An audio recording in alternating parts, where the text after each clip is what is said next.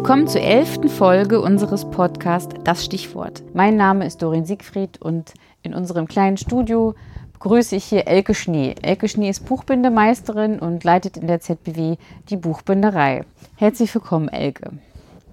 Hallo, Doreen. Elke, du bist mit Leib und Seele Buchbinderin. Wie, wie kam es zu dieser Faszination? Also mit Leib und Seele bin ich das definitiv. Ähm, das kam bei mir schon sehr früh, dass ich wusste, dass ich unbedingt ein Handwerk erlernen möchte. Und nachdem ich diverse Sachen ausprobiert habe, über Konditoren und ähm, Goldschmieden, Tischlerin, Kfz-Mechanikerin, bin ich beim Buchbinden gelandet mhm. und äh, es ist definitiv meine große Liebe. Ja, super. Und was macht dir da besonderen Spaß dran? Also dieses ruhige Arbeiten mit Papier, die verschiedenen Materialien, Leder, Pergament, Papier natürlich immer wieder in allen verschiedenen Farben, Formen und Stärken. Ähm, der Geruch macht mir sehr viel Spaß. Das ist nicht jedermanns Sache, das äh, ist ganz klar. Also das kennen die meisten Menschen, wenn man beim Schuster reinkommt. Mhm. Die sagen, boah, was stinkt das hier? Ich finde den Geruch eigentlich ganz angenehm. Ähm, Leder hat so seinen eigenen Geruch, muss man mögen. Ich mag ihn. Ich liebe ihn. Und hast du da so Lieblingsgerüche? Also ist es eher so Leim oder wie du sagst, Leder? Leder. Leder. Leder ist definitiv mein Lieblingsgeruch, ja. Ja, interessant. Und du bist ja jetzt schon ein paar Jahre dabei. Wie erhältst du dir die Leidenschaft fürs Buchbinden? Also, ich mache das einfach so gerne, dass ich mir nicht vorstellen kann, damit irgendwann mal aufzuhören. Vielleicht ist es so ein bisschen, wenn ich als Kind schon Schokolade mochte, heißt es das nicht, dass ich mit dessen irgendwann mal über bin. Ich mag das einfach total gerne.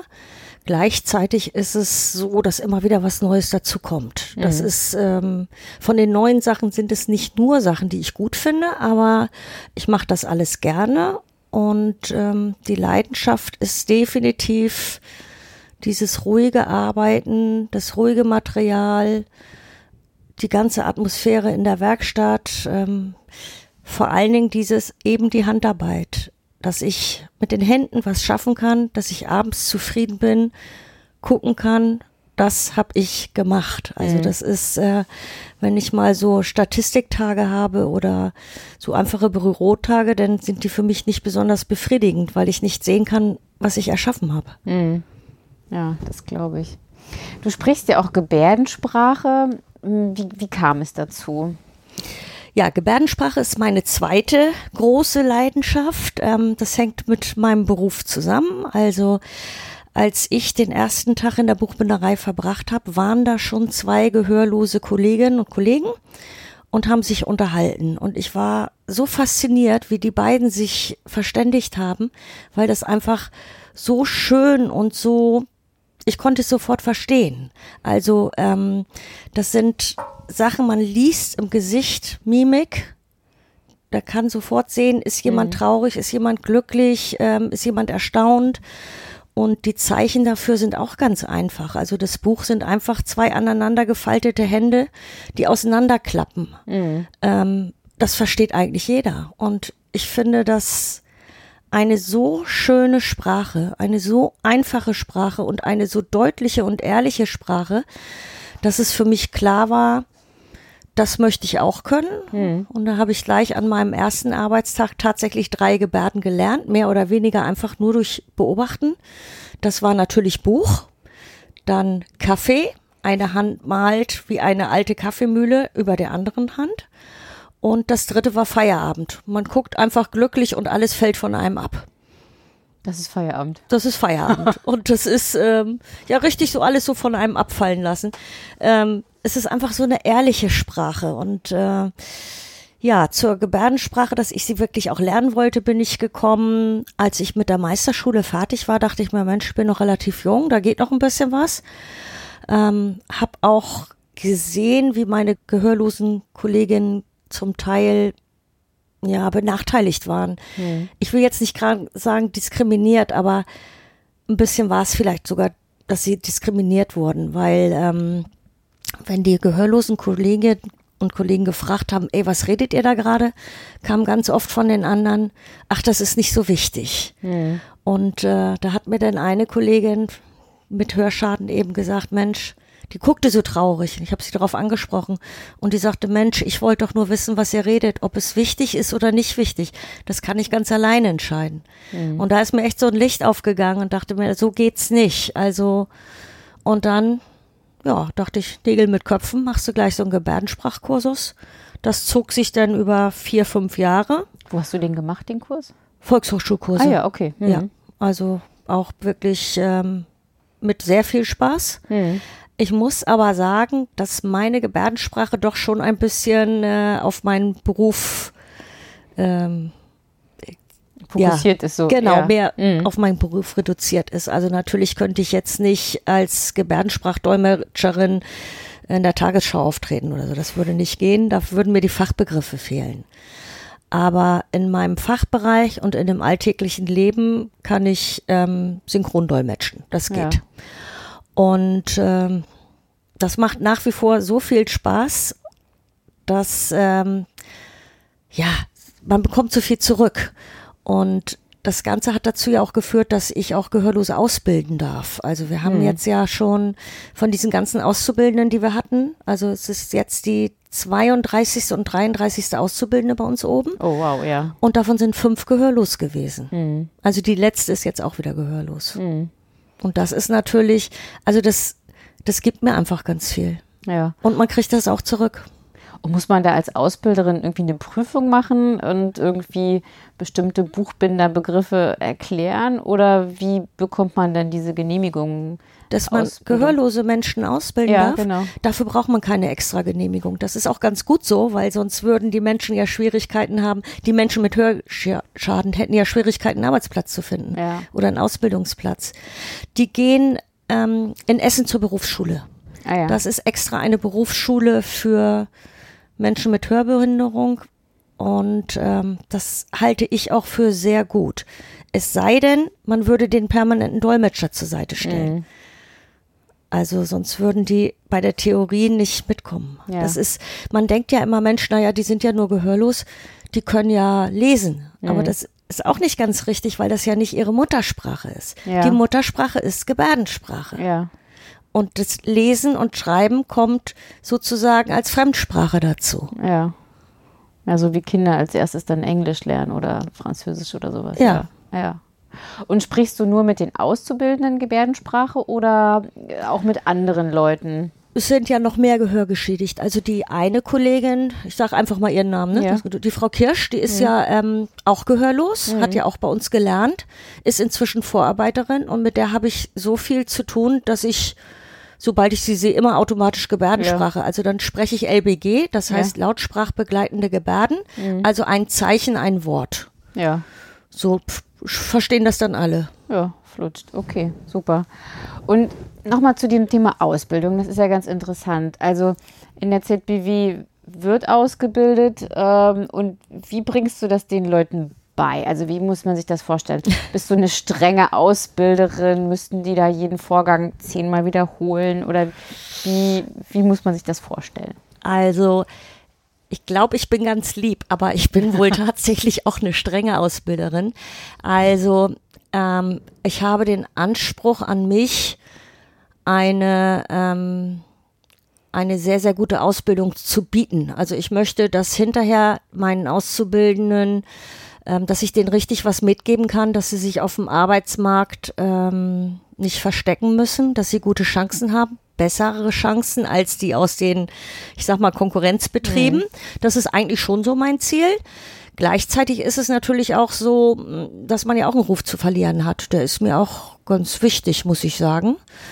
Ähm, ich möchte nicht, dass es irgendwann mal heißt, Mensch, bei der Frau Schnee hat man nichts gelernt. Mhm. Ähm, aber ansonsten versuche ich schon durch Lob und motivieren, also durch viel Lob die Leute zu motivieren.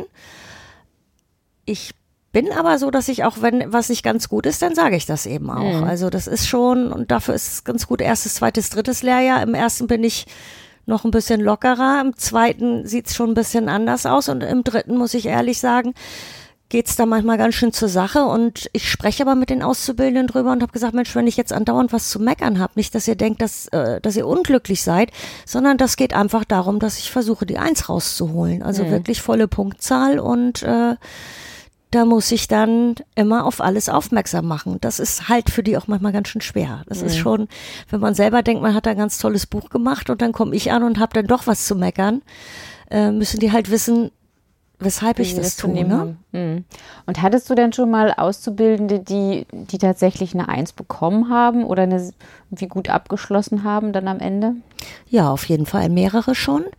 Mir ist eine ganz besonders in Erinnerung geblieben. Ähm, das ist die Katharina Vollertzen. Die hat ja auch Preise abgeräumt ohne Ende, also nicht nur bei uns. Ähm, die hat eine Ausbildung gemacht mit glatt eins, also Theorie alle Fächer eins, Praxis eins. Ähm, die hat, äh, nachdem sie uns verlassen hat, ein Studium ähm, Restaurierung in Hildesheim mit eins abgeschlossen, also Bachelor eins, Master eins. Ähm, ganz, ganz, ganz tolle Frau. Und das war eine, mit der habe ich super gerne zusammengearbeitet. Äh, es war aber, glaube ich, für uns beide auch anstrengend, weil wir uns gegenseitig immer wieder so ein bisschen gepusht haben. Also ähm, hat unheimlich viel Spaß gemacht und es wird das werde ich niemals vergessen. Also, das ist, und da bin ich auch, ich bin stolz, mit ihr zusammenarbeiten, dass ich mit ihr zusammenarbeiten mhm. durfte. Und ich glaube, sie war mit mir auch sehr zufrieden. Also, ja. wir haben auch heute noch Kontakt. Ja. Nicht mehr so häufig, aber ab und zu. Wo du vorhin sagtest, du musst ja auf deinen Ruf achten und du hast heute auch noch zu vielen Leuten Kontakt, die ähm, ja, die auch einfach noch links und rechts vom Buchbinderhandwerk unterwegs sind also es gibt ja auch etliche Artikel über dich, so in Buchbinderzeitschriften. Man kann schon sagen, du bist so bekannt wie ein bunter Hund in der mhm. Buchbinderszene. Wo bist du denn da eigentlich überall aktiv? Äh, was, was machst du so? Also, ich versuche schon überall mitzumischen, wo es überall um Buchbinderhandwerk geht. Das heißt, ähm, ich habe recht, recht früh angefangen, in der Innung mitzuarbeiten, ähm, arbeite jetzt in der Bundesinnung auch mit, ähm, arbeite sehr eng mit der Innungsobermeisterin in Hamburg zusammen, bewerbe mich mit ihr zusammen, weil, zum Beispiel bei der Buchdruckkunst im Museum für Arbeit in Hamburg. Da bieten wir dann auch Workshops an. Aha, okay. Sobald es bei uns im Haus irgendwie eine Möglichkeit gibt, hier in der ZBW, ist auch immer eine Gelegenheit, die ich sofort gerne ergreife. Wenn wir zum Beispiel sowas haben wie jetzt äh, die Nacht der Wissenschaft und wir dürfen da irgendwas machen, dann freue ich mich tierisch und frage dann auch immer gleich, mit wie vielen Leuten dürfen wir was machen. Wir sind auf jeden Fall immer dabei. Es macht total viel Spaß und ich freue mich über Menschen, die ankommen und Fragen stellen. Ja, ich bin ja. da sehr zufrieden. Ja, super. Ähm, du hast ja auch, ähm, um nochmal so einen kleinen Schlenker zurückzumachen, ähm, die Ehrennadel des Bundeslandes Schleswig-Holstein bekommen. Äh, erzähl doch mal, wofür hast du die bekommen? Ja, den habe ich bekommen für meinen Einsatz, dass ich mich ähm, für Menschen mit Hörbehinderung so stark mache und auch versuche, einen, ähm, sie auf dem Arbeitsmarkt zu integrieren, also Arbeitsplätze für die zu schaffen das hat sich irgendwann mal rumgesprochen und ähm, so wurde ich dafür vorgeschlagen und ich fühlte mich auch im wahrsten Sinne des Wortes sehr geehrt. Es war, ist schon komisch, so mit äh, vor der Ministerin zu stehen und so eine Urkunde zu bekommen. Äh, eigentlich finde ich, sollte so etwas selbstverständlich sein. Ich weiß aber, dass so wie ich das gemacht habe, dass es über ein, ich sag mal, normales Maß hinausgeht. Also ich kann es eben auch schlecht aushalten, wenn jemand ähm, ja links liegen gelassen wird. Das hm. ist etwas, was für mich nicht geht. Also hm. und eine Hörbehinderung, ich habe immer versucht, mich da so rein zu versetzen, ist eigentlich eine ganz, ganz, ganz, ganz schlimme Behinderung, wenn hm. man ausgeschlossen wird. So dieses keine Chance hat, an dem sozialen Leben teilzunehmen. Das ist ganz, ganz, ganz übel. Hm, das ist hart. Ja. Ja. Ihr arbeitet ja in der Buchbinderei in einer großen Werkstatt zusammen und wenn man da hochkommt in den dritten Stock, in die Werkstatt, da ist, ist immer gute Laune, habe ich den Eindruck, jedenfalls wenn ich da oben aufschlage. Wie schaffst du das als äh, Leiterin der Buchbinderei, dass ihr alle so gut klarkommt miteinander? Also ich freue mich sehr schön, dass das so auf dich wirkt. Ähm, ich glaube ja, generell haben wir eigentlich eine ganz gute Stimmung. Klarkommen tun wir auf jeden Fall zusammen. Es ist aber nicht immer so. Also es gibt definitiv auch ähm, jetzt, wo ist gerade ein so ein Fall gewesen, wir haben über 30 Grad. Hm. Ähm, der eine möchte Durchzug und der andere sagt, das Durchzug mag ich nicht. Ähm, ja, muss, muss man, man, sich anlegen, ja. Dann müssen wir uns einfach zusammen hinsetzen. Ich greife mir dann alle und sag, lo Leute, jetzt suchen wir unseren gemeinsamen Nenner. Wie machen wir das? Ja, und dann haben wir uns auf bestimmte Zeiten zum Beispiel geeinigt. Hm. Da wird Durchzug gemacht. Ganz kurz, was weiß ich, halbe Stunde. Ähm, und der, derjenige oder diejenige, die das gar nicht ab kann, kann dann so lange in eine andere Ecke gehen und da in Ruhe arbeiten. Ja, es geht immer darum, einen gemeinsamen Nenner hm. zu finden. Ja, okay. Und den findet man dann ja, wenn man sich ein bisschen Mühe gibt. Ja, zu einem gemeinsamen Nenner gehören für mich, gehört für mich, dass jeder bereit ist, ein paar Abstriche zu machen. Hm. Und dann klappt's. Hm. Okay. Eine Frage noch: Gibt es ein Buch, ähm, was du immer schon mal binden wolltest? Ja. ja, das gibt es tatsächlich. Ähm, das ist Wer die Nachtigall stört. Kenne ich nicht. Ganz, ganz altes Buch, ist äh, auch verfilmt worden. Harper Lee. Ähm, das spielt zur Zeit, als es noch Sklaven gab, Südstaaten, ist äh, eine Geschichte von einem jungen Mädchen und ihrem Vater und einem Sohn in der Nachbarschaft, der behindert ist. Ach, da ist eigentlich ist da alles drin. Da ist viel Liebe drin, viel Ungerechtigkeit, ähm, aber auch sehr viel Hoffnung. Also auf jeden Fall meinst du eine, eine Buchempfehlung auch nicht nur zum Binden, sondern auch zum Lesen. Ja, aber da sind die Geschmäcker sind ja verschieden. Ne? Ja. Also das ist, ähm, ich weiß nicht, ob einige Menschen dazu Kitsch sagen würden, keine Ahnung, aber für mich hat das definitiv alles. Ähm, mir geht es aber um den Einband natürlich. Also mhm. ich habe da dieses, als ich dieses Buch gelesen habe, ziemlich schnell eine Vorstellung gehabt, wie ich das gerne einbinden möchte. Mhm. Und das wird ein schwarz-weißer Pergamentband sein, weil dieses Schwarz-Weiß da eine Rolle spielt und Pergament mein Lieblingsmaterial ist. Ja.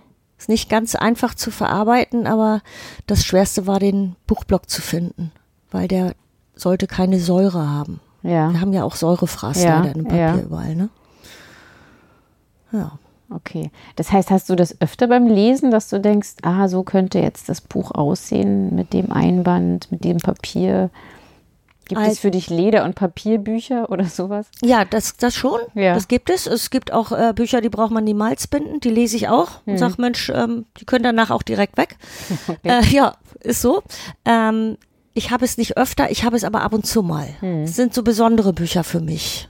Und äh, ja, Manchmal sind die vom Einband, kaufe ich sie als Taschenbuch und muss sie dann irgendwie aber trotzdem ganz toll einbinden, obwohl das diese Klebebindung eigentlich gar keinen tollen Einband mehr hergeben kann. Ja. Aber sie sind dann, äh, ja, sind mir dann doch so ans Herz gewachsen, dass ich sie behalten möchte. Ja. Ja, letzte Frage. Wir haben diese Folge ja Pressbengel genannt. Ähm, vielleicht kannst du noch mal für unsere Zuhörerinnen und Zuhörer erklären, was ist denn ein Pressbengel? Ja, ein Pressbengel ist ein, ein Stück Holz, was links und rechts Griffe hat, in der Mitte ein Loch und ähm, dieses Loch stülpt man über eine Eisenspindel mhm. Und die ist sozusagen der, wie beim Wagenheber die Verlängerung, um den, die Presse zuzudrehen. Ah, okay. Das ist äh, die Hebelwirkung. Ja, ja. Damit man die Presse richtig fest zu zudrehen kann, was ganz wichtig ist, wenn man zum Beispiel einen Goldschnitt macht, damit oder Farbschnitt, damit ja. keine Farbe in den Buchblock reinläuft. Aha, okay. Ja, es ist ein komplexes Handwerk, wie ich hier höre. Ich bedanke mich bei dir ganz herzlich für dieses sehr interessante und aufschlussreiche Gespräch. Ähm, und freue mich, dass wir hier so viel gelernt haben über Buchbinderei und Gebärdensprache. Vielen Dank, Elke. Ich bedanke mich für das Interesse. Immer wieder gern.